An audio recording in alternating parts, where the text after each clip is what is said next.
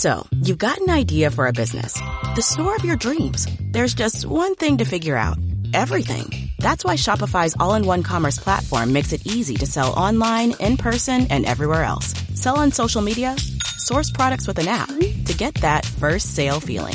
It's the only solution that gives you everything you need to sell everywhere you want. So when you're ready to bring your idea to life, power it up with Shopify. Sign up for a $1 per month trial period at shopify.com slash listen. Estás escuchando Media Lab, transmitiendo desde la Universidad Panamericana, Campus Ciudad de México. Augusto Rodán, número 498, Insurgentes Miscual. Benito Juárez, 03920.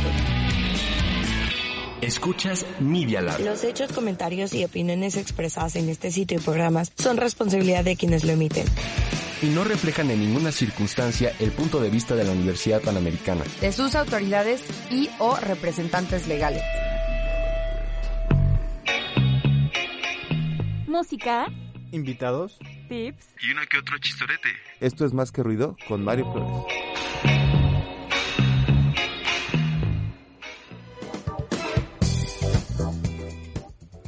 Hola a todos, bienvenidos. Mi nombre es Mario Flores y les doy la bienvenida a este su programa Más que Ruido, transmitiendo desde una de las cabinas de la Escuela de Comunicación en la Universidad Panamericana Campus Miscuac, siendo 8 de abril, viernes, viernes prevagaciones, viernes por fin. la 102. Tenemos a una invitada de lujo, la maestra eh, Liliana Figueroa. Hola, ¿cómo Bienvenida, gracias por tener un tiempo para estar acá con nosotros. Eh, las chicas te contactaron cuando me dijeron que venías para acá, pues nos, nos emocionamos para hablar de mucho más que mucho más que ruido, sino de mercadotecnia y otros temas de los cuales tú te has especializado. No, me encanta. Muchas gracias por la invitación. Les agradezco mucho aquí a nuestras queridísimas alumnas de la UP.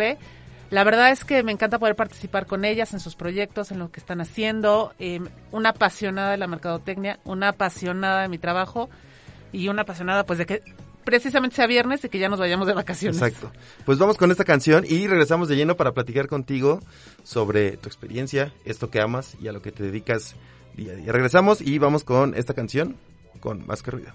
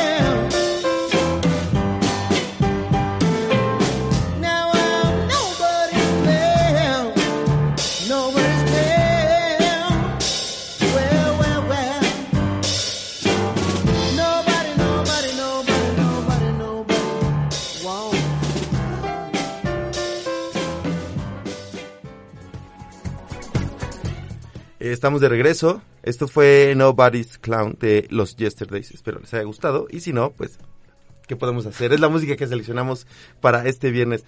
Eh, Liliana, maestra Liliana Figueroa, para licenciada en Administración y Mercadotecnia por la UP. Y tienes un, tienes un, un, un currículum bastante amplio, son como 10 líneas. Pero bueno, puedo destacar que eh, tienes tu maestría, tiene, has trabajado, he participado a lo largo de 15 años eh, como en la Asociación de Padres y Amigos del Colegio Cedros Yaucali. Eh, también eh, tienes, has sido como catedr- has, has dado clases, o has dado las materias de mercados especializados, principios de marketing, marketing educativo, competencias directivas y eres fundadora de la Asociación Civil Empleos de Medio Tiempo para Mamás de Tiempo Completo. Es Eso por mencionar algo de todo, todo lo que... Ahorita nos irás platicando un poco más de, de, tu, de tu profesión, pero ¿qué fue lo que te... Vámonos a, a los inicios, ¿qué fue lo que te marcó o en qué momento de tu vida dijiste, quiero encaminarme hacia el mundo de, de la administración y la mercadotecnia? Bueno, en principio eh, me gustan los números, me gustan las matemáticas. Eh, yo estaba más inclinada hacia- ingenierías y justamente ahí en las ingenierías, eh, en la preparatoria en la que yo estudié, nos llevaron la famosa semana vocacional hace algunos años y fue el director de mercadotecnia de una empresa bastante grande en México conocida, Food. Entonces nos fue a contar todo lo que hacía un director de merca y dije, wow, eso es lo que quiero. Organizar eventos, estar con las personas, hablar, vender, convivir, compartir. Dije, esto es lo mío. Y Merca tiene una carga muy grande de números. Entonces dije, es el complemento ideal de lo que quiero hacer. Y ese fue mi primer acercamiento a mercadotecnia. Y no tanto como lo tenemos entendido que Merca es publicidad. Y Merca no es publicidad. Merca va más allá de simplemente publicidad. Va de entender las necesidades, cómo acercar el producto o servicio, entender lo- el comportamiento del consumidor, un poco de sociología, tendencias del mercado.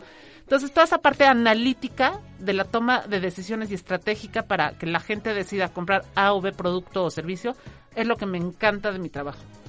Y además de todo esto, yo me he enfocado mucho más a la parte de no tanto productos de consumo, sino la parte de servicios. Desde el día uno que egresé, que en- entré a trabajar en agencias de relaciones públicas, siempre ha sido trabajando desde servicios, luego trabajé con seguros de vida, luego regresé a la parte del marketing educativo, que esa se volvió mi completa y absoluta pasión porque me convertí en mamá y justamente eh, me involucré mucho con los temas de las instituciones educativas. Justo mis posgrados son en, en, en parte pedagógica, en dirección de instituciones educativas. Y toda la parte eh, de la formación de las nuevas generaciones. O sea, yo sí soy una fiel creyente, a lo mejor muy romántica, que a través de la educación se puede cambiar el mundo. Claro. Y cuando ves que tus hijos están siendo preparados o formados por ciertas instituciones y que le están echando ganas y ves que realmente están acercándose a poder ver, porque una institución educativa te vende un sueño, es una promesa. Y cómo esa pasión de poder decir, yo te estoy vendiendo esta promesa, realmente lo que tú estás eligiendo es lo que vas a hacer y hacer, es lo que me encanta de lo que hago. E- e- Eso es interesante y, y voy a hacer esa pregunta que es, ¿cómo te actualizas tú eh, día a día o semestre a semestre o conforme a la, a la parte de educación en cuanto a tu, a, tu, a tu rama o a tu especialización? ¿Cómo te vas actualizando para, para esto, ¿no? para que se cumpla ese sueño, para que las nuevas generaciones entiendan pues que el mundo de la mercadotecnia evoluciona y seguirá evolucionando y seguirá evolucionando. Tiene sus bases, pero seguirá evolucionando. Claro. Sí, no, la mercadotecnia que yo estudié, no les voy a decir en qué año egresé, pero la mercadotecnia que yo estudié a la de ahorita es otra cosa totalmente abismal. Antes era la de decana en el supermercado y ahorita de decanes ya no queremos ni, ni ver. Eh, la mercadotecnia, ¿cómo me actualizo? Tenemos la grandiosa ventaja que el mercadólogo tiene que estar en redes sociales. Y ahí es la mejor fuente de información. En Instagram hay unas páginas que yo recomiendo maravillosas acerca de marketing digital, cómo generar más leads, cómo generar más engagement de cada uno de tus, de tus, de tus seguidores, tus viewers.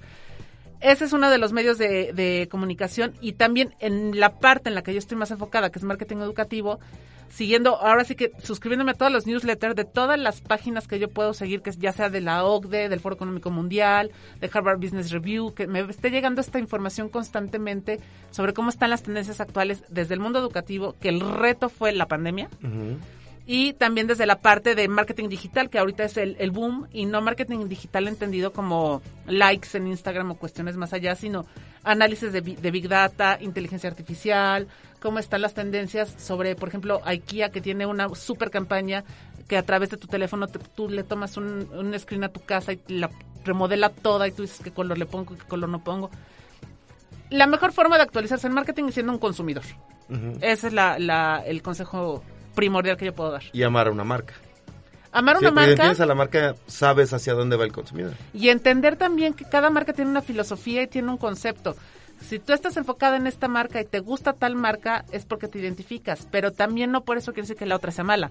Entonces tienes que empezar a entender que a lo mejor no tú no estás tan eh, enganchado a una marca justamente porque no es no eres tú el perfil, no es porque sea mala. Y eso es lo que hay que entender que en- dentro del mercado el pastel es muy grande y hay espacio para todos. Claro. Y que afortunadamente ahorita los, los mercadólogos tienen la posibilidad de acceder, de acceder a, la, a la famosa data, ¿no? Que yo, yo dando, yo daba una clase que hace como dos años aquí en la universidad que habla sobre marketing digital y siempre les, les ponía el ejemplo de los famosos es- espectaculares, ¿no? Un espectacular te cuesta mucho más dinero de lo que puede hacer una pauta en redes sociales Correcto. o, o- o algún video bajado para, para plataformas digitales. Pero ¿cómo mides eso, no? ¿Cómo lo medías antes? A lo mejor sí había eh, cierta estadística o forma de decir, bueno, pasan diario aquí 20 millones de personas, pero ¿cuántas te vieron? ¿Cuántas te consumieron? ¿Cuántos de esos son tus consumidores o son tu target para que lo hagas? Pero ahora con la data puedes saber desde qué celular te consumen, desde qué compañía, cuánto tiempo vieron el video, si es hombre, si es mujer, si es casado, si eh, preferencias sexuales, todo, todo para que al final tú re- retrabajes esa campaña o generes esta, esta nueva, ¿cómo decirlo? Publicidad, forma de acercarte al consumidor y que ya lo conozcas de, de, de pies a cabeza al consumidor y le des lo que necesita tú como marca y que cubras esa necesidad. Sí, de hecho los datos, como bien lo acabas de decir, nos dan justo el comportamiento de las personas. De hecho, nos conocen más de lo que nosotros nos podríamos conocer. Eh, de hecho, hace poco estaba yo en una entrevista que le hicieron al director de Grupo Posadas, que cómo se reing- la reingeniería que tuvieron que hacer post pandemia, porque sí les pegó al sector turístico, le pegó muchísimo la pandemia, y decía que la diferencia fue la forma de segmentarse ahorita, que se segmentan más bien por hábitos de viaje, no tanto por mujer, hombre, ciudad, vienen de Canadá, vienen de Estados Unidos los pet friendly, mamás que viajan solas con sus hijos o el papá que viaja solo con sus hijos, porque ya tenemos varios modelos de familias, Sí. varios modelos de, de viaje y la gente está buscando ciertas preferencias de acuerdo a su comportamiento. Por eso ahorita el marketing tiene que estar también muy, muy apoyado de la parte sociológica. No nos podemos, además de la data, también tenemos que mezclar la parte sociológica. ¿Por qué los datos nos arrojan esto? ¿Cuáles son sus comportamientos para que los datos nos lleguen a esto? Entonces, esa parte humanista, porque al fin y al cabo es un análisis Sí. humanista acerca de los datos, poniéndole nombre y apellido a las personas, el buyer persona, es justamente lo que nos da el éxito en una campaña de marketing. Es correcto. Y que de, de ahí, si vamos como más profundo, alguna vez conocí a alguien que se dedicaba a la antropología digital.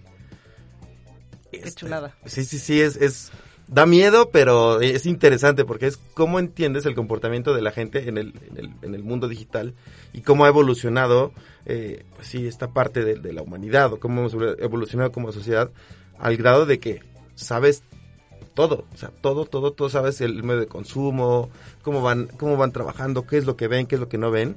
Y al final, bueno, no estoy orgulloso de decirlo, pero trabajé con esta persona para marketing político, entonces teníamos que saber Todo. todo, todo, todo, todo, todo de las personas desde...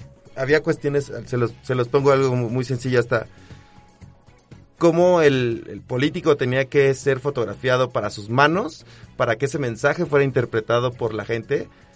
Eh, era algo, es algo muy, muy, muy- Sí, y todas las personas somos una comunicación constante. Y eso es una cosa que te sensi- a mí, en mi caso particular, me sensibilizó todavía aún más desde que eres mamá.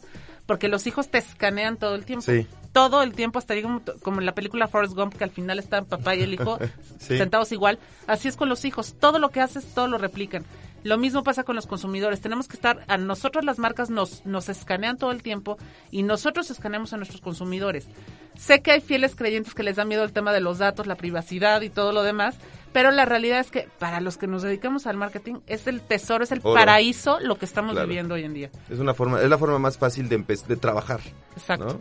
Porque te acerco lo que quieres, cuando quieres, como quieres, no y, te hacer, manipulo. y de hacer un buen trabajo. ¿no? Quienes, hay quienes lo utilizan bien, hay quienes Como hacen todo. basura, tal cual. Y la Tiene parte que- se tiene, siempre se tiene que decir. Sí. Bueno, vamos a una canción y regresamos para seguir platicando con Liliana y este tema interesante. Si ahí eh, no les di las gracias a Isa y a Ari que están ayudándonos en los controles, Emiliano que anda por aquí, que sí lo voy a balconear, llegó tarde, pero porque estaba siendo un alumno responsable. Y hablando de la escuela, tengo esa canción que me gusta mucho de una película que se llama School of Rock. Eh, es de mis favoritas. Y regresamos. Esto es Más que Ruido.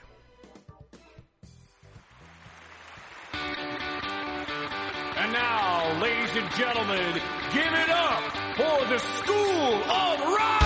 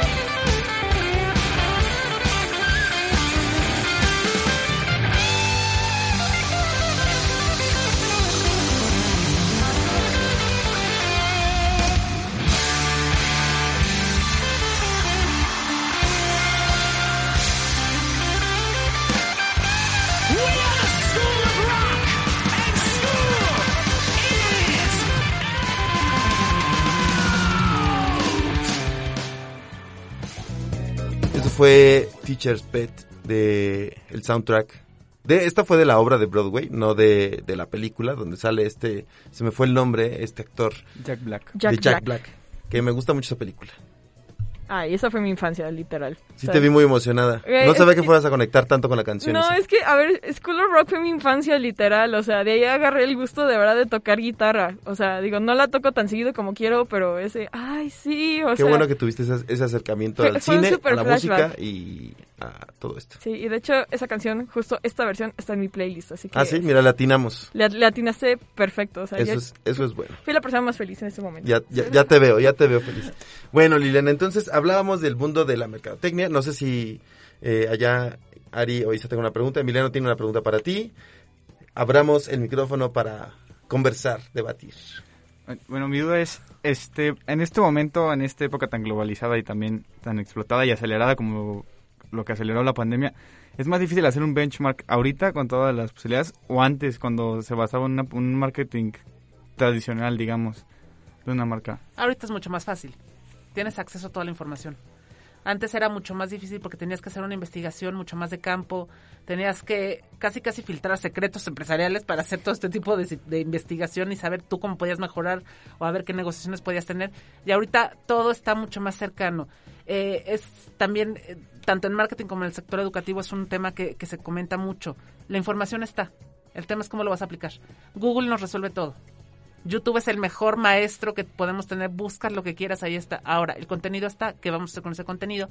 Y esa es la parte estratégica donde viene el, el éxito de una buena campaña o no. Y bueno, complementando, si puedo, Mario. Sí, adelante. este, pero ahorita también no, o sea, no hace también un poco más complicado que haya tanta competencia, o sea, y el posicionamiento de Google literal es, bueno, yo he estado un poco metido más en periodismo, pero también el posicionamiento es una competencia ¿Sabes qué pasa? Que tenemos eh, lo que comentábamos hace ratito, la, la segmentación hoy en día es el elemento clave. El, repito, el pastel es muy grande y hay pedazos para todos. Ahí el punto es la segmentación y acercarle a la gente lo que realmente está buscando. Eh, ahorita en lo que estábamos escuchando la canción también comentábamos el tema del, eh, del el mito de todo es culpa del mercadólogo, el mercadólogo nos manipula.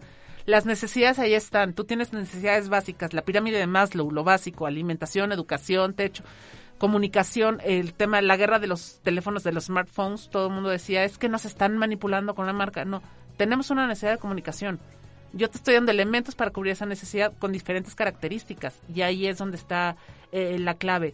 Eh, sí es demasiada información, sí hay que aterrizarla, sí la segmentación es el elemento primordial. Hoy en día lo que va a ser tu diferencia es que segmentes de acuerdo a la misión y visión que es tu producto o tu servicio. Muchas gracias. Por allá, en cabina, ¿no? ¿Seguras?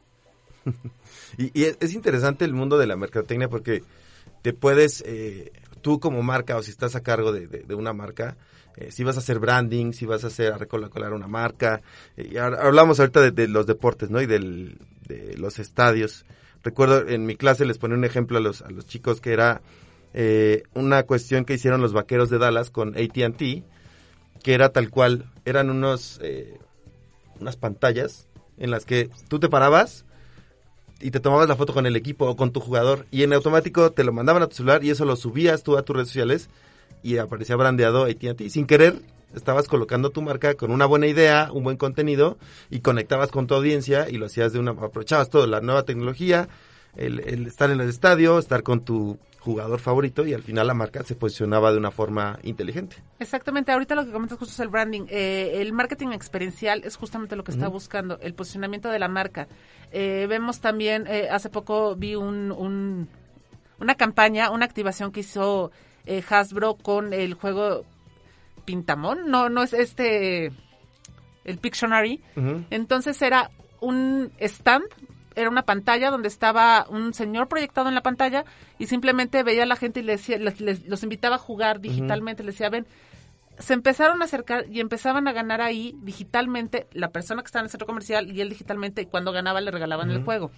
Otra de estas activaciones que vimos, por ejemplo, muy buena fue de KLM, cuando volaban en Navidad, que en el avión les decían, ¿cuál sería tu carta a Santa Claus? Sí. Cuando llegaban a recoger las maletas, su recogían el regalo que les habían Sí, pedido a sí, Santa esa Claus. campaña estuvo increíble. Evidentemente esto no es una campaña promocional para que tú vueles por KLM, porque no en todos los vuelos te van a poder cumplir ese sueño. Pero fue un posicionamiento de marca bastante bueno y te dio un valor de que KLM se preocupa por mis sueños y me lleva a donde estoy.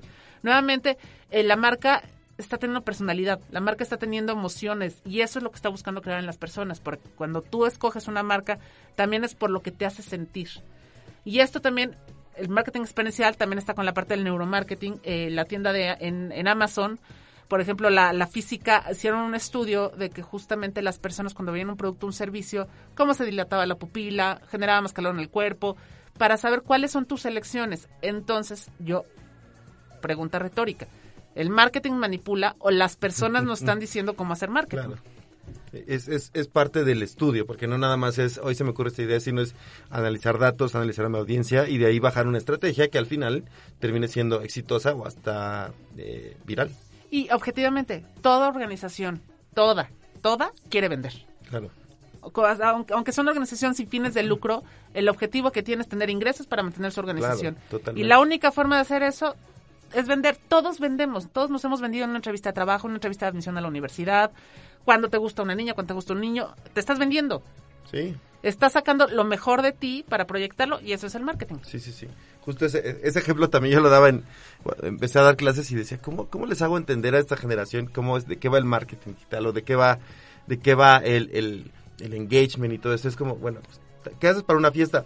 Te arreglas, escoges los tenis, escoges la playera, la camisa, el vestido, el peinado y... ¿Para qué lo haces? Pues para llamar la atención en la fiesta. No todos, pero ese es como el, como el ejemplo si lo queremos ver de ese modo. De hecho, yo doy un taller en preparatorias eh, por la parte de mi trabajo eh, que se llama Taller de Entrevista de Admisión. Y una de estas eh, sugerencias que les digo, evidentemente cuidar la conversación, cómo está sentado, etcétera. También la vestimenta, pero la vestimenta más en función de a qué carrera te quieres enfocar. Si vas a estudiar Derecho o Gobierno, pues tienes que ser mucho más formal Sí. que a lo mejor Comunicación, que es una licenciatura mucho Más creativa.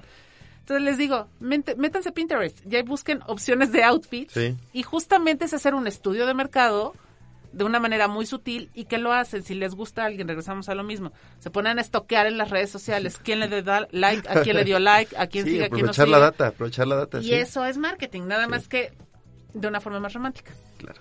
Aquí más dura. Totalmente. Oye, una, una pregunta, y es algo que siempre he platicado yo con, con colegas y también con alumnos. Esta cuestión del, del mercadeo y de, la publicidad, sabemos que a lo mejor no, no, no- nos dijiste que hay la división entre la publicidad y la mercadotecnia. Pero ¿por qué siempre cuando viene esta época del Super Bowl y vemos campañas increíbles, todo es, todo es americano, la mayoría, y en México no se ve tanto este ejercicio creativo. ¿A qué crees que se deba esta parte? ¿A que las marcas tienen cierto temor o que vienen de un concepto umbrella y solo lo tienen que tropicalizar? ¿A Sí, qué crees eh, se yo debe? considero uno que se tiene que tropicalizar y también que en México sí tenemos mucha audiencia del Super Bowl, pero la audiencia, por ejemplo, en este caso de ejemplo que pusiste, no es que sean apasionados del Super Bowl, nada más es el evento. Ujú. Le vamos a organizarnos un domingo a ver algo y hacer algo diferente. Eh, sí, las marcas, y como tú bien sabes, eh, por, por lo que ahorita hemos estado platicando, la las campañas de, de publicidad en el Super Bowl se incrementaron en 1984 con el anuncio de, de- justo de Apple, eh, del- de, Macintosh, que justamente Steve Jobs fue este anuncio disruptivo con el tema del libro de 1984 de George Orwell y la el lanzamiento de la campaña. A partir de ahí, como que la, la publicidad cambió y hay que reconocer al César lo que es el César. Apple, Macintosh, Steve Jobs cambió totalmente la forma de comunicar lo que tú querías de una marca. Desde cuando lanzaba un iPhone, ¿quién iba a imaginarse que era un magno evento? Como si fuera el, eh, este, la, la alfombra roja del Oscar, sin cachetadas, pero era como la alfombra roja. Sí, sí, sí. Y ahí realmente eh, este, este movimiento de hacer también un show al lado de una sola marca, sí lo vimos en Estados Unidos. Evidentemente son unos maestros de la creatividad. Totalmente. No lo podemos negar. También para mí otro de los maestros en publicidad, los argentinos, bueno, son maravillosos en todos los premios de publicidad. Casi siempre Argentina se lleva a los primeros lugares. Y España nos está quedando atrás. España tiene mucha, muy, muy buena publicidad eh, respecto a anuncios mucho más emotivos, mucho más en aspectos de familia, cómo vinculan la marca de una pizza en un momento familiar muy, muy, muy entrañable. Eh, Sí hay que tropicalizar la publicidad porque también hay que los estudios de mercado nos van diciendo muchas veces que a lo mejor no quieren consumir tanto a Estados Unidos. También hay que ver- momentos y momentos hasta políticos Sí. para saber qué tipo de publicidad vas a hacer. Claro. Eh, eh, recuerdo ahorita una, una de cuestión política, era de las votaciones contra Trump. Y era, era- el, el video, me encantaba porque era la- el circulito de votación, pero el circulito era hablando y era de fondo la voz de Trump.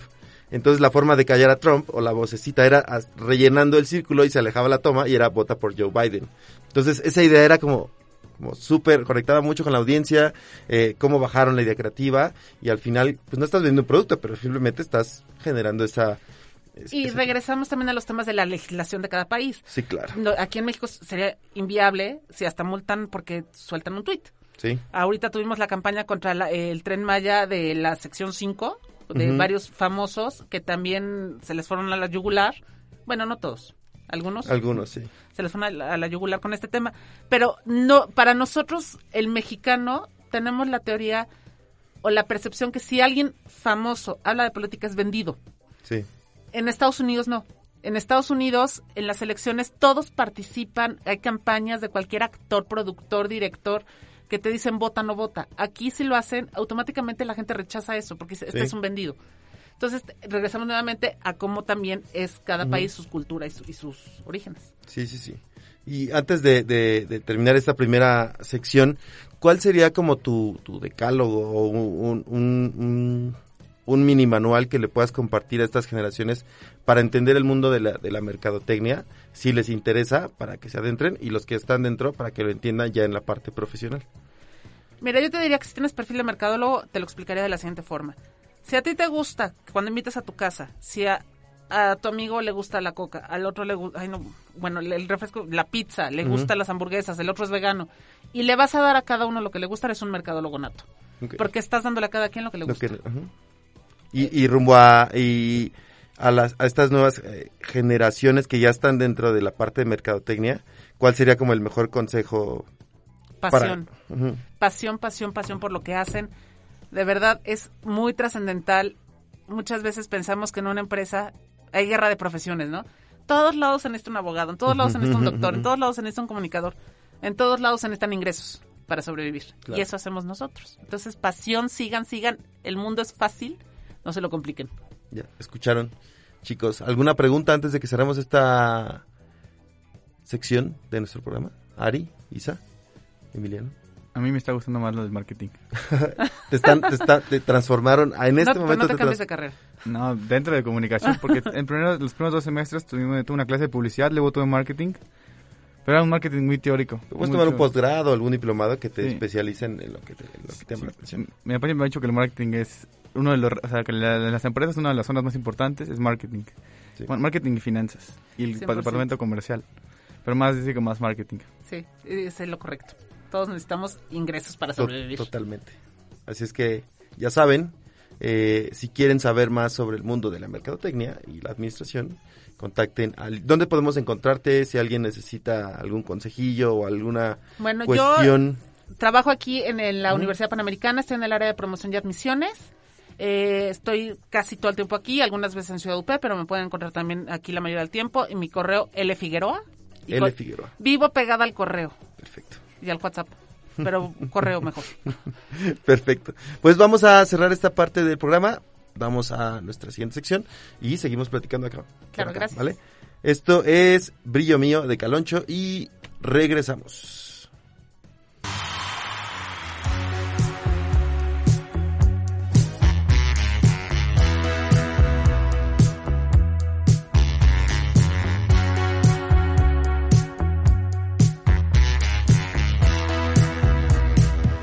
Te haré cunita con mis manos,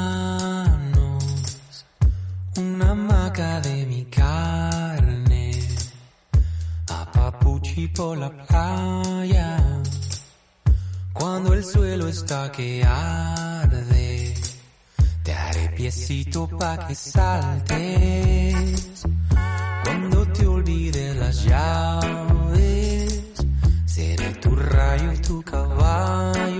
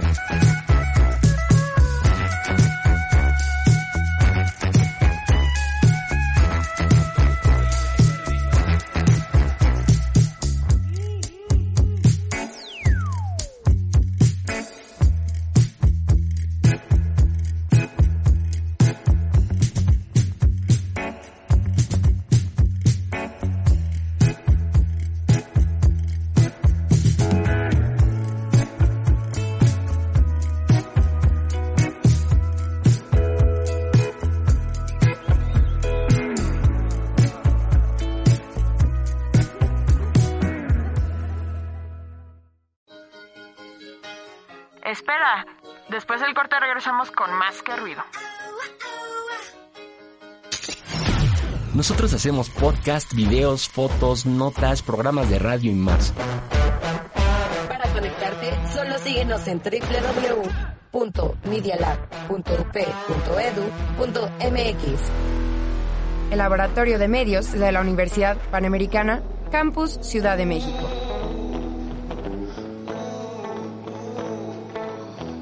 Media Lab. Media Lab también se ve. En TikTok nos encuentras como arroba Media Lab. En Face puedes seguirnos en arroba Media Lab UPMX. Media Lab.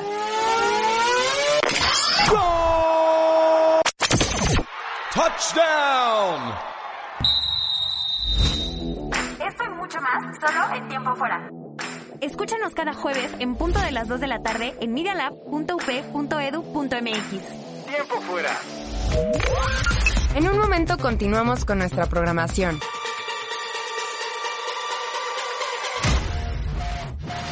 Mientras sigue dando like, arroba media lab guion bajo UP. Esto es Más que Ruido. Seguimos.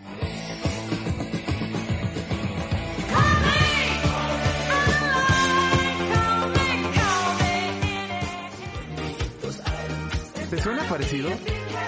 Barbara Streisand. No es lo mismo, pero es igual.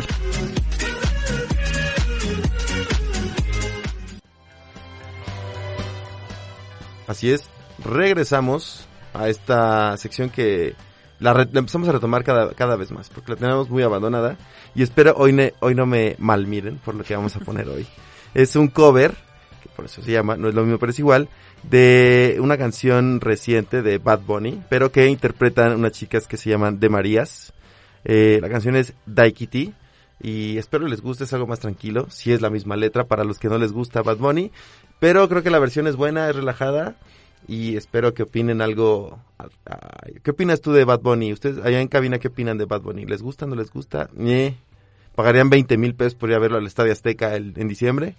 La neta, yo no pagaría 20 mil pesos para ver a yo La neta. O sea, yo con tenerlo en las fiestas es suficiente. Es que Ya. es lo que yo digo, o sea, y más porque he visto los videos de sus conciertos y el vato se la pasa haciendo esto, o sea, el público canta sus canciones, no las canta él. Exacto, o sea, no las canta él. O sea, si me dijeras, ah, ok, se la pasa cantando o pone un Tiene un show, desgaste en el escenario. Se esfuerza por hacerlo, ¿sabes? Claro. O sea, aquí se nota que no. Entonces, ese, pero mejor me voy a ver a Paul McCartney que, pues, le pone Creo- mucha más producción.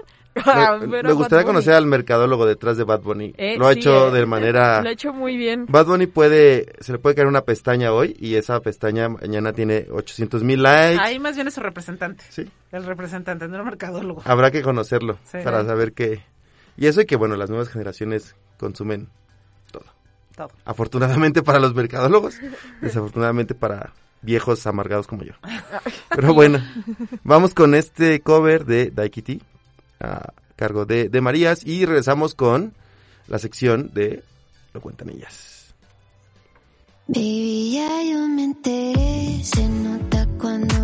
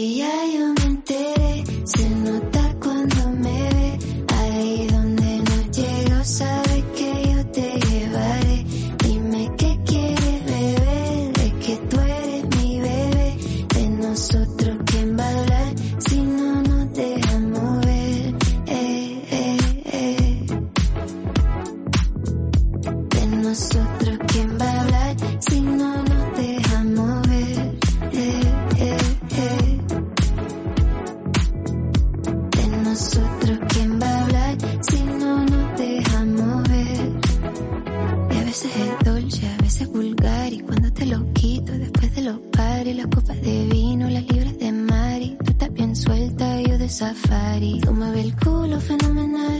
Pa' yo devorarte como animal. Si no te has venido, yo te voy a esperar. Y en mi cama lo voy a celebrar. Baby, a ti no me pongo. Y siempre te la pongo. Y si tú me tiras, vamos a nadar en la hondo. Si por mí te lo pongo. De septiembre hasta agosto. Y a mis rincones, lo que digan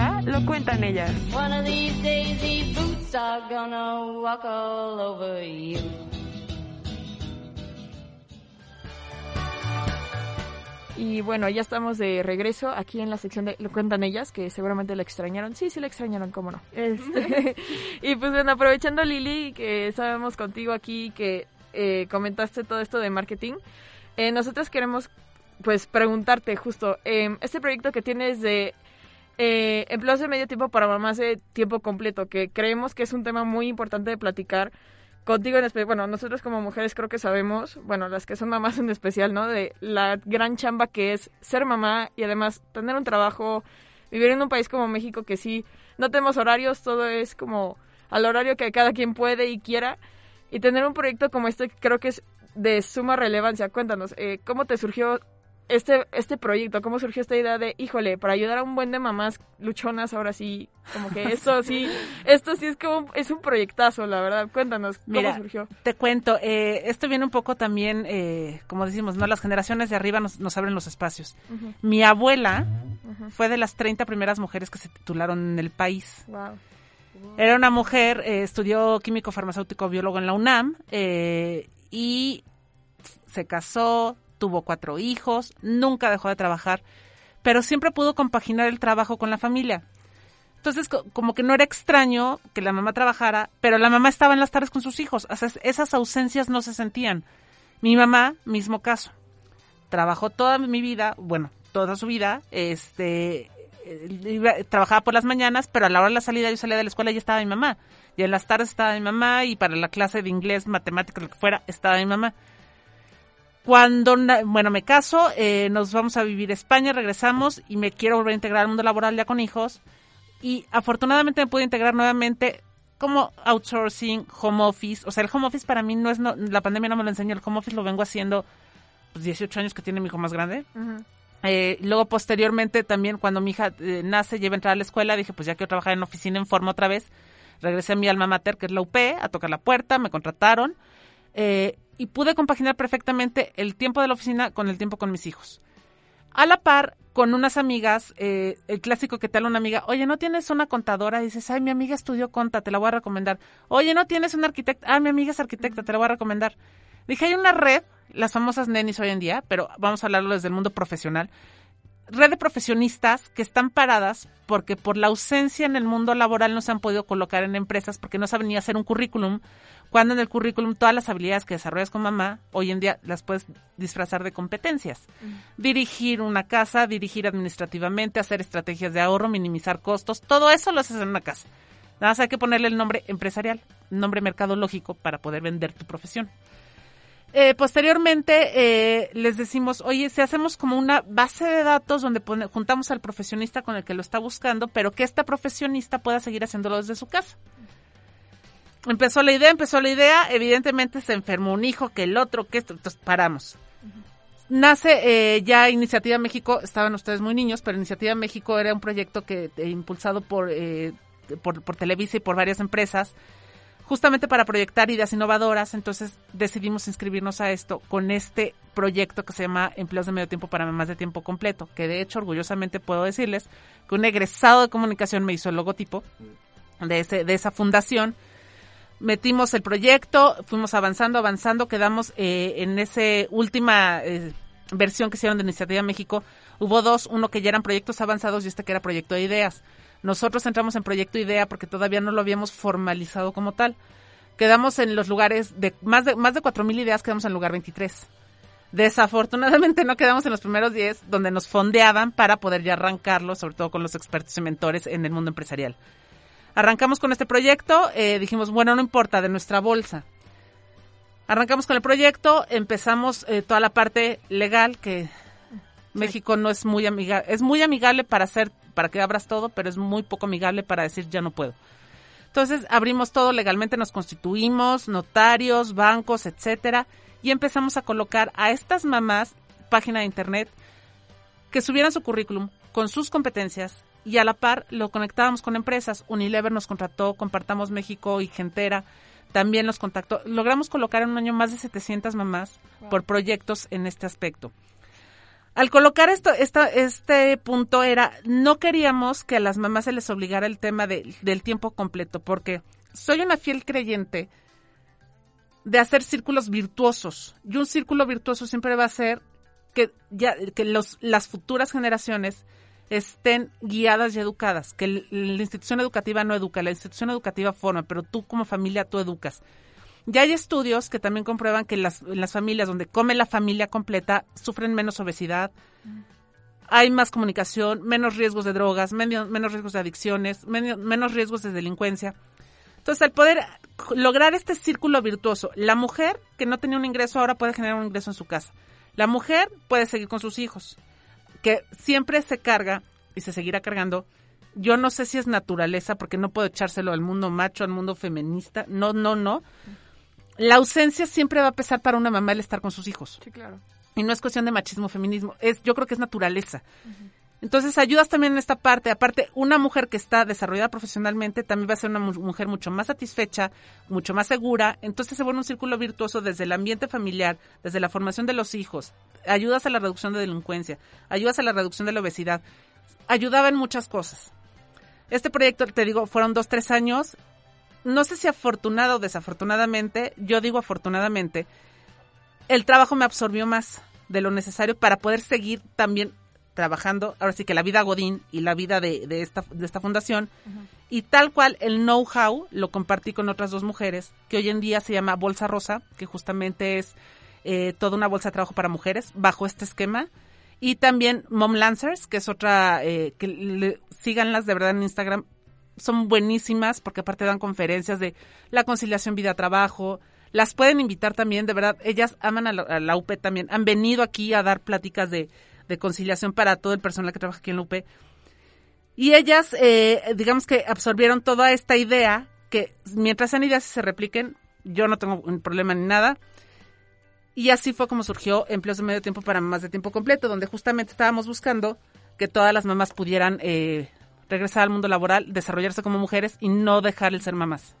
No, sí, ay, es, que, es que está increíble, a mí me encanta este proyecto, porque yo sí conozco muchas mamás que justo, amigas ahora sí de mi mamá, ¿no? De, tengo trabajo, pero no sé ni por dónde porque tengo cuatro hijos y no sé qué hacer, ¿no? O sea, y qué padre que justo, o sea, que Unilever te, o sea, haya estado como justo, empresas grandes hayan querido aportar a eso. Y bueno, Ah, yo te- Ahora, perdón que te interrumpa, Unilever, estoy hablando del 2011. Sí. Unilever tenía una, eh, visionarios. Claro. Ya no tenían oficinas. Sí, no. O sea, ya era home office. Ya, O sea, no fue pandemia quien los mandó. Sí, claro, Entonces, aparte, ¿no? O sea, y bueno, Arito, ¿tienes alguna pregunta? Pues más que nada pregunta como experiencia, yo lo viví con mi mamá. Mi mamá siempre trabajó toda su vida, todavía trabaja, estudió, ya tiene, está ahorita estudiando un posgrado y sí es un balance muy difícil, en el, muy difícil el que tienen las familias cuando una, cuando la mamá de la casa pues decide eh, entrar como pues a, básicamente prepararse, ¿no? Entonces yo te quería preguntar de tal vez tú ya estabas acostumbrada como a esta dinámica de mamás trabajadoras y que estudian, etcétera, pero ¿qué dificultades viste en este en este periodo de tiempo que tuviste el proyecto en tus manos este con otras mamás que en esta reinserción al trabajo? Mira, más que de otras mamás, es el tema de la falta de confianza en que la gente puede ser profesional no estando en- sentado en la empresa. O sea, la falta de desconfianza porque promovíamos mucho el home office o el proyecto. Te contrato por proyecto, pero no te tengo que tener sentada aquí haciéndolo. Que se vaya a su casa, regrese en dos meses y me lo presente. Hay una falta de confianza de que si no te ven ahí no estás trabajando. Claro. Y eso, eso es eh, lo primero que nos enfrentamos. Yo creo que por eso Unilever fue la primera que cachó la idea y dijo, adelante, nosotros lo apoyamos. Compartamos banco también eh, en la parte de ventas para cuentas eh, en, todo, en todo el país. Y realmente el tema de, eh, del conflicto con el que nos encontramos ese, y evidentemente, y digo, y esto no ha cambiado y espero que cambie algún día, él quiere jugar a que trabaja, ¿no? No es que juega que trabajas, que quiere trabajar, porque si estudió una carrera, pues que la, que la aproveches, tiene conocimientos, tiene habilidades. En el caso, como me comentabas, yo tuve la gran fortuna de que así, así se acomodaban las cosas, que tanto mi abuela y mi mamá trabajaban bajo este, bajo este esquema. Mañanas oficinas y en la tarde, y en esas épocas, home office. Entonces, la verdad es que para mí no era extraño que yo llegara y planteara, bueno, claro, vengo todas las mañanas y en las tardes voy a estar en mi casa y mientras mis hijos hacen tarea, yo trabajo. Cosa que también es ejemplo para ellos, para decirles, es momento de convivir, ahora nos vamos a organizar administración del tiempo, eh, respetar espacios. Por ejemplo, en mi caso en la pandemia, no me pasó nunca que me extendí en mi horario de trabajo. Siete de la noche cerraba la computadora porque yo ya estaba acostumbrada a eso. Y hay que aprovechar la tecnología. Hoy las mamás lo sabemos. Benditos smartphones que vinieron a cambiar todo. Lástima por las escuelas, por los WhatsApps. Pero la verdad es que nos vino a cambiar todo. Yo sin este paretito me muero. Aquí está todo. Sí, claro. Mi oficina, mi trabajo, la agenda mía, la de mi marido, la de mis dos hijos, la del banco, la de esto. Todo está aquí. Sí, todo está respaldado, no se preocupen. No va a pasar nada. Pero la realidad es que sí te puedes... eh, es muy fácil encontrar peros en todo lo que tú te propongas en la vida. Y es lo que más fácil vas a saber y detectar. Pero no te puedes enfocar en los peros. Mejor encuentra el camino y ese sigue. Porque peros siempre va a haber. Sí, no. Eso sería como que lo que más enfocaría yo para poder conciliar trabajo-familia. Claro, y además también como, un- o sea, es un super consejo también, ¿no? O sea, el hecho de también, o sea, si quieres trabajar, ok, encuentra tu tiempo para trabajar y administrate también, para que tampoco pierdas tiempo, pues, con los seres que quieres, ¿no? Y más si tienes hijos, ¿no? De que luego te... Son muy demandantes, ¿no? De mamá, necesito ir a tal. Siempre. Mamá, necesito ir a la clase de no sé qué, ¿no? O sea, que sí también ha de ser como muy... Pues no me gustaría decir desgastante, pero sí como que... No, sí, pues, sí, dilo con todas sus sea, letras. es desgastante. Sí, Sí, sí, sí, sí. sí les cansa, ¿no? O sea, de, ah, te tengo que llevar, pero tengo que regresar y viene el marido, ¿no? O Sí, sea, mamá luchona, lo dijiste, soy chofer, enfermera, psicóloga, terapeuta, todo, sí. O sea, sí es cierto, sí es una vocación, o sea, sí creo que ser mamá es, es sí es, ah, claro, a mí no me gustan los niños. Yo nunca, o sea, yo decía, no, bueno, ahorita que platicamos hace ratito de mi profesión, yo decía, yo voy a estar dando conferencias por el mundo, nunca me voy a casar, no voy a tener hijos. Acto B, conozco el que hoy en día es mi esposo, nos casamos, hijos y todo. Pero la verdad es que mis hijos me caen muy bien. O sea, y la pasamos muy bien. Y, la, y, y también como mamá, el reto de la pandemia, quizás por la edad de mis hijos fue, en vez de sufrirla, fue maravillosa. Teniendo dos adolescentes guardados en tu casa, que ya estaban aburridos, hasta platicabas. De otra manera, eran momentos que a lo mejor dices, ¿y a dónde va y con quién va? Y monosílabos, sí, no. Era un buen momento. Y el ser mujer hoy en día, justo eh, una de las conferencias que doy que es, acerca del liderazgo femenino, ser mujer hoy es una ventaja enorme. O sea, nosotros lo vemos como las sí las manifestaciones y todo, pero para el mundo laboral es una ventaja enorme. Por el simple hecho nada más de que tienen que tener equidad de género, ya nos van a entrevistar antes. Claro. Sí, por supuesto. Así de simple. Ahora, tú te crees capaz y tienes las habilidades, tienes la seguridad, adelante. O sea, el mundo no te lo cierra, tú te cierras las puertas. Regreso al, al punto. No busques peros, busca el cómo. Claro, sí, no. Ay, qué padre, ¿no? Oye, ¿y cómo podemos, este... ¿Hay manera en la que podemos seguir apoyando justo a empleos de medio tiempo, mamás de tiempo completo? O sea, La fundación como tal no, pero sí yo les diría que se vayan a Mom Lancers o a Bolsa Rosa. Eh, en estas dos, uno, si ustedes necesitan algún servicio profesional, contador o saben de alguna empresa que a lo mejor quieren contratar a alguien, recomendarlas. Es como eh, unos headhunters enfocados a estas posibilidades para que se pueda lograr esta conciliación. Y cuando ustedes, porque todos aquí van a ser directores, todos los que estudian en la UP van a ser directores, empresarios, CEOs, sean los que contraten también eh, con estos beneficios, que porque no me voy a lanzar diputada, pero deberían de dar beneficios fiscales a las empresas que hagan este tipo de contrataciones. Sí, por supuesto. Sí, no. Ay, Voten por mí, no, no es cierto. Ahí está, independiente, vamos. sí. No, no, no, no, no. Pues Lili, muchas gracias por contarnos esta gran historia, este gran proyecto. Y pues bueno, Mario, ¿cómo ves esto de Eh, un pues proyecto? tenemos a toda una mujer todoterreno Sí. en, en- en- en- en la cabina, eh, colega en la universidad, y un gusto y un eterno agradecimiento por tomarte un tiempo para acá, para estar acá. Dentro de todas sus actividades, no solo como mamá, como mamá sino también como, como profesional mercadóloga, maestra y todo lo demás. Gracias por estar acá. Yo creo que muestra de ello es que eh, dejas inspiradas a las chicas y a mí también, eh, como, como hombre, a Emiliano igual, eh, admirar tu trabajo y este pues nada, seguir en contacto. No, pues muchas gracias a ustedes y felicidades por este proyecto. Ojalá crezca y crezca y crezca. Esperemos que sí. Muchas gracias, por- Gracias tu- por tus palabras. Y vamos con esta canción y regresamos con el manual de supervivencia de Emiliano. Esto se llama As, As It Was de Har- Harry Styles. Se me fue. Me- me- la- nueva, me la gusta. nueva, es la nueva, es la nueva. Justo es la nueva. Regresamos.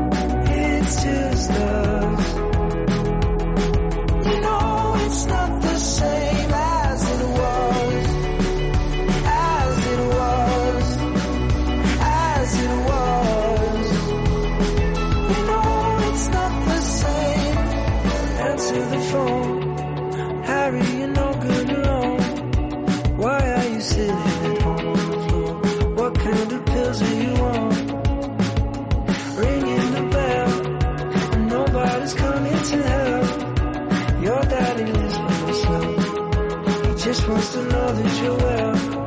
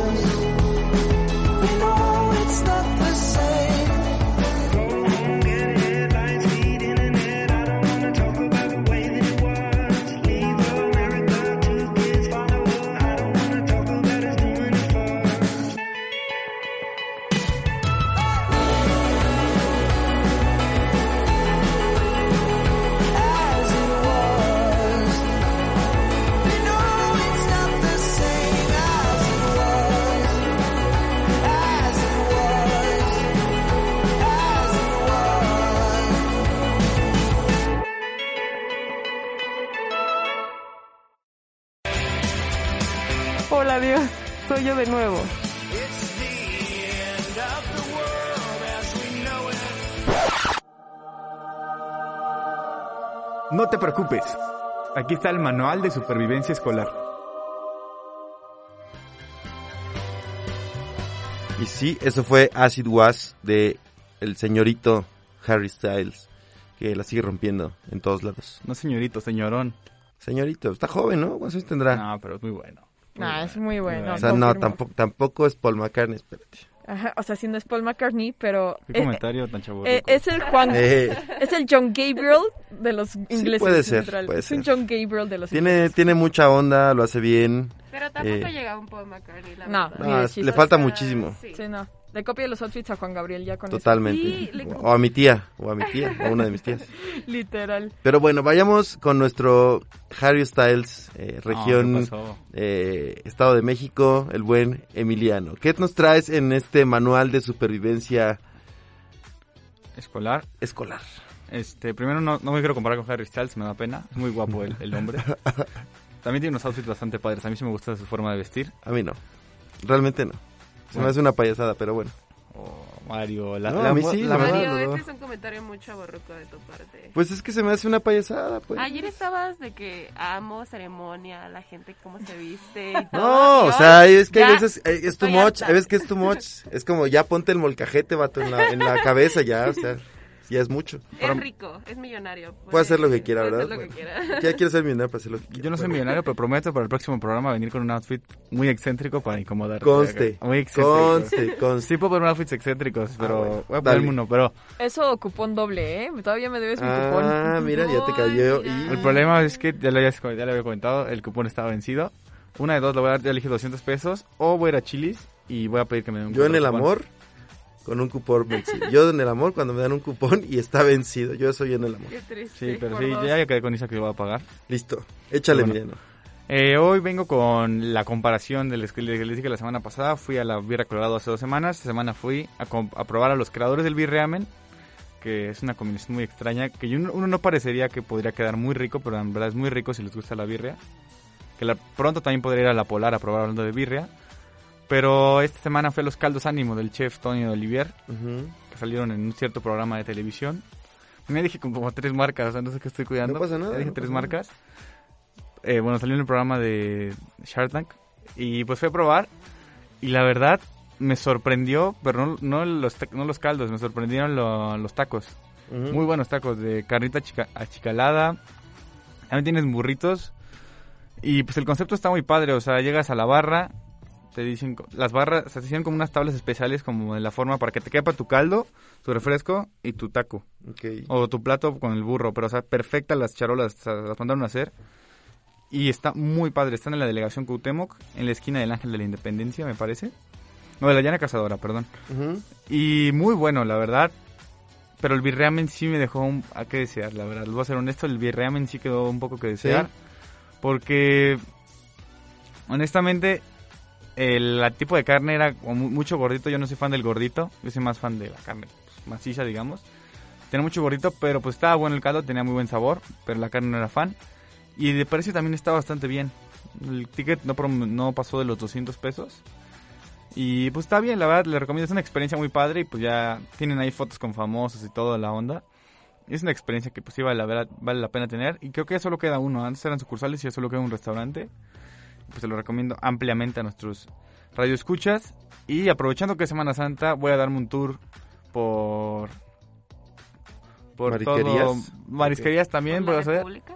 Por la República. Bueno, puedo aprovechar para hacer, conectarlo y hacer que voy a ir a Guadalajara, entonces puedo hacer que esté cerca de UP Guadalajara, pero pues no sé si gente de UP Guadalajara nos escuche. Oye, la ida, la ida a los cantaritos, ¿no? O sea, digo, puedo. Los básico. cantaritos.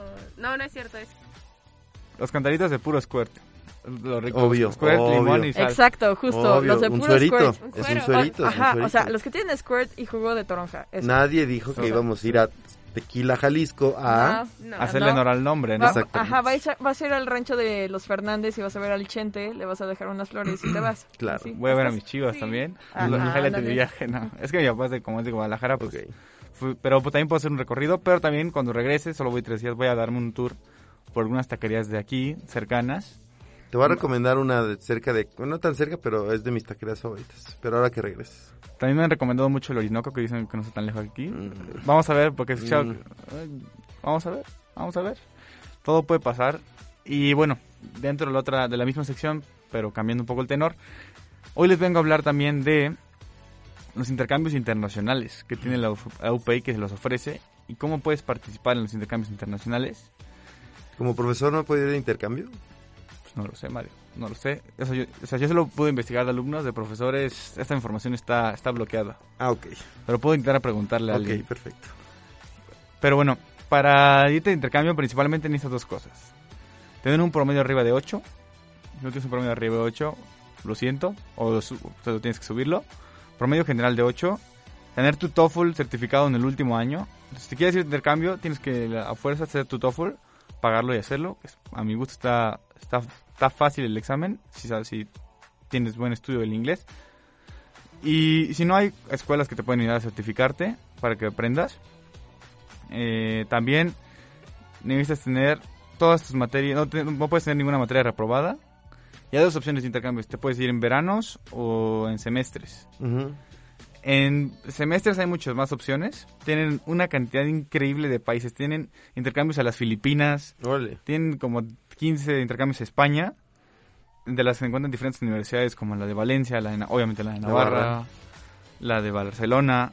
Ahí es una experiencia que de verdad les, les, les recomiendo bastante. Bueno, nunca he ido de intercambio, pero les recomiendo bastante. Lo voy a hacer para probar. Voy a desaparecer un semestre de más que ruido para, Harías bien, harías bien. para hacer un review. ¿Quieres que me vaya tú, verdad, Mario? No, no, no, porque está bien que lo vivas, que lo experimentes. A esta edad viajar es increíble. A la edad que tienen ustedes, viajar es increíble. Sí, es muy bonito, muy bonito viajar. Y también, este, también hay ayuda económica para intercambios. Puedes pedir una beca para tu intercambio. También necesitas este, llenar una solicitud en la página de intercambios UP. Es up.edu.mx eh, slash intercambios. Ahí está toda la información. Y dentro de las escuelas que tienen convenio, puedes picarle a la escuela y te dice cuáles las materias y los clases y los semestres que puedes tomar con ellos y te dan todas las especificaciones. Está muy padre, porque es una tabla con todos los links. Bueno, son hipervínculos de las universidades, de todas las universidades que son más de 50. Y en verano también tienes que tramitarlo, desde el invierno tienes que tienes que irlo tramitando para poder irte con, con tiempo. Y en comunicación, para los alumnos de comunicación, si quieren ir de intercambio, tienen que mandarle correo a Gaby ambas o ir a su oficina ya que estamos viniendo presencial. Y él les va a dar toda la información. Pero si tienen que hacerlo con mucho tiempo, digamos, si yo me quiero ir al semestre de agosto, diciembre de este año, 2022, tengo que ir a hacerlo desde ahorita, se les está acabando el tiempo si se quieren ir. Es de ahorita. con un año de anticipación. En- un año de anticipación. Eh, en comunicación te parece que te puedes ir en cuarto, quinto y sexto, es de preferencia, porque ya séptimo y octavo ya son prácticas profesionales. Y pues de verdad es una experiencia, experiencia muy bonita, muy padre. Y que pues la Universidad Panamericana te da. Y que no tienes que pagar la colegiatura, digamos, si en Estados Unidos que las colegiaturas son más altas, pagas la colegiatura de la de la universidad. Y pues ganas experiencia, ganas conexiones. Y pues es ir a conocer otro país, ¿no? Está muy chido conocer otro país.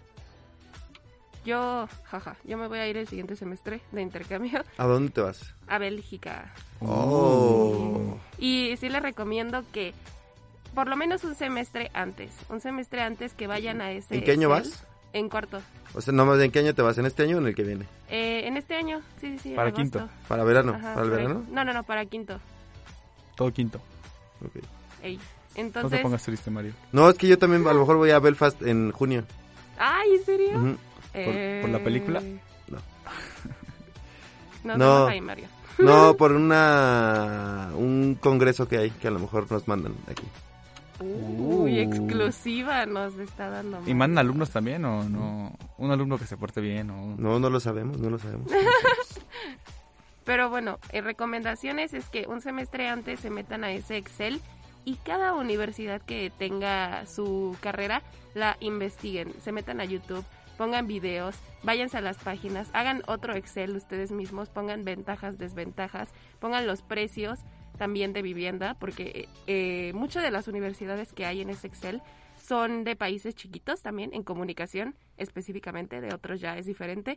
Entonces ahí también chequen las rutas de transporte, este, los vuelos es lo más caro, entonces también vayan viendo con su- si sus papás tienen conocimientos como de ofertas o así, eh, también chequenlo porque hay horarios, hay páginas que te ayudan para que los vuelos salgan más baratos, también ahorren mucho porque no es barato irte de intercambio y pues disfrútenlo mucho si tienen la oportunidad de ir. Y aprendan aunque sea a decir hola, adiós y Gracias. cuánto Gracias. cuesta. Y gracias. Gracias Sí, y por sí, sí. favor. Exacto. Sean educados. Tienen toda la razón, Ari, porque también si reservas, si vas planeando con tiempo, pues compras tus boletos con tiempo y te puedes agarrar una mejor oferta. Y además te compras una oferta que en, en temporada baja. Entonces, si no, pues te va a salir un ojo de la cara y va a ser carísimo. Pero pues es una gran, gran experiencia. Y también, como dice Ari, muchas de las universidades tienen residencias. y pues también me parece que hay ferias de intercambios de vez en cuando. Al principio Sí. de los semestres hay ferias de intercambio, entonces ahí se pueden acercar a los módulos y pues aprovechen. ¿A dónde te gustaría, si pudieras elegir ahorita, ¿a dónde te gustaría irte de intercambio? No sé por qué me llama mucho la atención Argentina, pero siendo realistas, pues España estaría padre. O sea, con la, primero también estoy me estoy viendo medio temeroso por la barrera del idioma, pero pues sí, o sea, Argentina o España o no sé, algo en Europa. Algo Me equivoqué y no era, Belf- era, Belfast, era Bruselas. Bruselas. Era Bruselas, Bélgica, no Belfast. Me- quedé con la idea de la película. Ahorita lo pensé y lo analicé, perdón. Tú, Isa, ¿a dónde te gustaría ir o a dónde te vas a ir? Ah, larga historia. Este, no, es que, bueno, yo tuve una cuestión ahí con los intercambios, pero bueno. No, yo sí eh, me quería ir a España. O sea, justo porque España en comunicación la verdad es que es muy buena, es muy reconocida y más si te vas a medios de comunicación masivos, justo. Este, también pensaba Francia, pues, porque aquí la traductora Duolingo, hola, este, aprovechando que sé el idioma dije, pues va. O Italia también, o sea, cualquiera de los tres, yo hubiera sido feliz ahí. O sea, literal. Pero ya no te vas. Mm, pues no, ya no puedo. Ya el siguiente, eh, o sea, ya no puedo. Ya no puedo, pero porque ya me queda un año para terminar. Ah, porque bueno. de hecho, Ah. Esto de los intercambios es de cuarto a Sí, lo que sexto decía, que semestre. los- entonces, el pues yo último ya- año son prácticas. Yo ya voy en sexto, entonces pues ya, ya, ya valí queso, ¿no? Entonces Pues ya. ni modo, Ni modo. too late. Ni modo, para la Demasiado. maestría. La maestría, justamente. La maestría, el posgrado. Para la maestría, exacto. Pues gracias, em- es todo Emiliano en cuanto Sí, al todo. manual. Gracias Ari, gracias Isa por eh, estar en los controles, gracias a nuestra invitada que se nos fue porque tenía ahí unas cuestiones. Gracias Emiliano, yo los veo dentro de 15, 15 días, en viernes, porque no voy a estar el próximo miércoles. Quieren hacer el programa, lo pueden hacer. Porque me voy a ir al intercambio de, a la convivencia de alumnos, profesores. ¿También vas a ir? ¿Tú no vas a ir? ¿Tú vas a ir? Si vas a ir tú, tal vez no. Nah, ¿si vas a ir también? Sí, sí voy a ir. ¿También Mamoy? No, solo vamos Bernardo y yo. No. Bueno, lo hablamos después. No, no puedo- no- me voy a tener que mantener dentro de los límites de la... Ni modo. Así es que el miércoles no nos veremos. Contigo no tengo problema. El miércoles no nos veremos, no nos escucharemos. Nos vemos, nos escuchamos hasta el miércoles, ¿qué será? 26, viernes, 20 y algo. Creo que el 29 justo, porque 30 es sábado. El día del niño es sábado. Ah, el día del niño. Hay que hacer un especial del día del niño. Ah, pues sería o el 22, sí, porque si... No, 22 es cuando no estás, ¿no? Ajá. entonces sí, el 29. El previo al Día del Niño. Perfecto. Programa especial del Programas Día del Niño. vendemos disfrazados de niños. Sí. Traemos dulces. Soy fan de los dulces. Jalo. También. Y pura canción Adic- infantil, Tatiana. Sí, puede ser, Tatiana Belinda. o Belinda en sus primeros años. el Ah, sapito, Bel- el, el famoso sapito, sapito. el sapito, Pues sí. muchas gracias, chicos, chicas, escuchas. eh, un gusto haber estado con ustedes. Nos vamos de vacaciones. Disfruten a donde vayan, sean responsables y disfruten de este tiempo de descansar. Mi nombre es Mario Flores. Cuídense mucho y los dejo con esta canción. Dejen desbloquear mi teléfono porque mi Nokia con lamparita no sirve. Y esto es eh, la ley de Murphy o Murphy's Law de Rosin Murphy. Espero les guste y disfruten de sus vacaciones. Bye.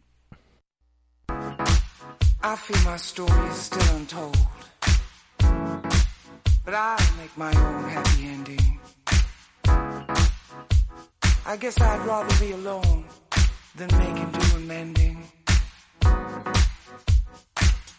I think maybe I've outgrown this old town. I see you almost every day. And every time I turn around, our love is stuck on replay.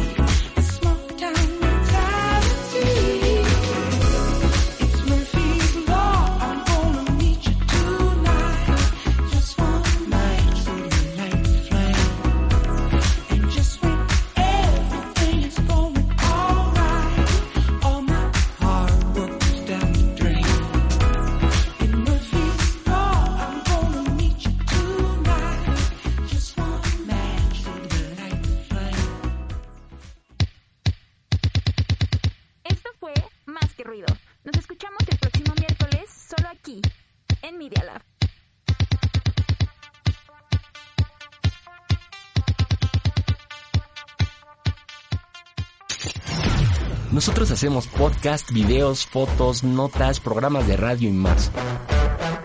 Para conectarte, solo síguenos en www.medialab.up.edu.mx.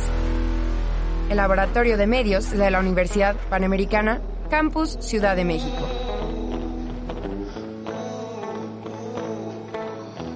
Media Lab.